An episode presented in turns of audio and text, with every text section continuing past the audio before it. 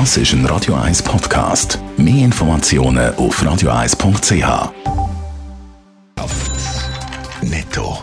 Das Radio 1 Wirtschaftsmagazin für Konsumentinnen und Konsumenten wird Ihnen präsentiert von Blaser Greinicher. Wir beraten und unterstützen Sie bei der Bewertung und dem Verkauf von Ihrer Liegenschaft. blasergreinicher.ch Zum Meldung hat der Jan von Doppel. US-Notenbank FED kauft das erste Mal auch direkt Anleihen von einzelnen Unternehmen. Das, um die Unternehmen in der Corona-Krise zu unterstützen, meldet FED. Bis jetzt hat sich die US-Notenbank noch nie an einzelnen Unternehmen direkt beteiligt sondern höchstens Fondsanteile gekauft, wo verschiedene Unternehmen drin sind. Die US-Börse hat positiv auf die Ankündigung reagiert. Der Schweizer Zugbauer Stadler liefert zwölf zusätzliche Doppelstockzüge nach Schweden. Das für gut 130 Millionen Franken. Die schwedische AB Transitio hat eine Option eingelöst, die seit vier Jahren besteht, meldet Stadler Rail heute Morgen. Bis jetzt hat die Firma schon 41 Bestellungen für Doppelstockzüge aus Schweden bekommen. Neu sind es jetzt dann 53.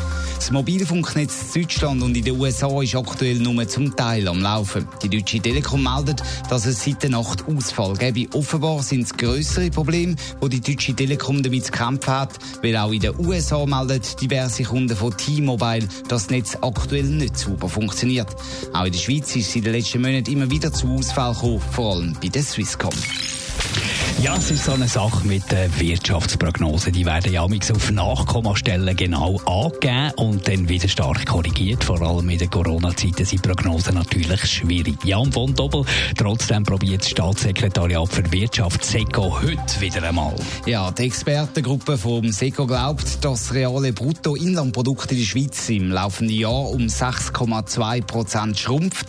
Das klingt zwar noch viel, aber die Prognosen die haben sich ein bisschen aufgehellt. Im April sind die Experten vom Bund noch davon ausgegangen, dass die Schweizer Wirtschaft um 6,7 Prozent schrumpft.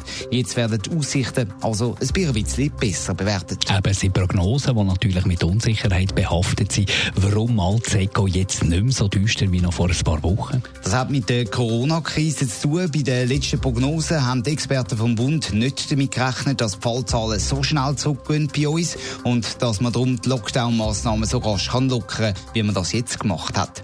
Und weil die Wirtschaft jetzt also wieder schneller richtig kann loslegen kann, sind die Prognosen besser geworden. Trotzdem, es darf die wirtschaftlich schlechteste Jahr seit 1975 werden in der Schweiz. Und aktuell gibt es ja grosse Unsicherheiten, wie es mit der Corona-Pandemie weitergeht. So ganz sicher sind die Prognosen also auch jetzt nicht. Ja, schauen wir trotzdem noch ein bisschen weiter in die Zukunft. Das erwartet SECO für 2021. Ein Aufschwung, allerdings nicht mehr ganz so ein starkes Wachstum wie noch im April gemeint haben. Klar, wenn die Wirtschaft weniger stark schrumpft, dann dürfte es auch weniger steil gehen nachher. Seco rechnet jetzt noch mit einem Wachstum von 5,3 Prozent fürs nächste Jahr. Aber man betont auch da, die Prognose Unsicherheit bleibe außergewöhnlich hoch. Netto, das Radio 1 Wirtschaftsmagazin für Konsumentinnen und Konsumenten.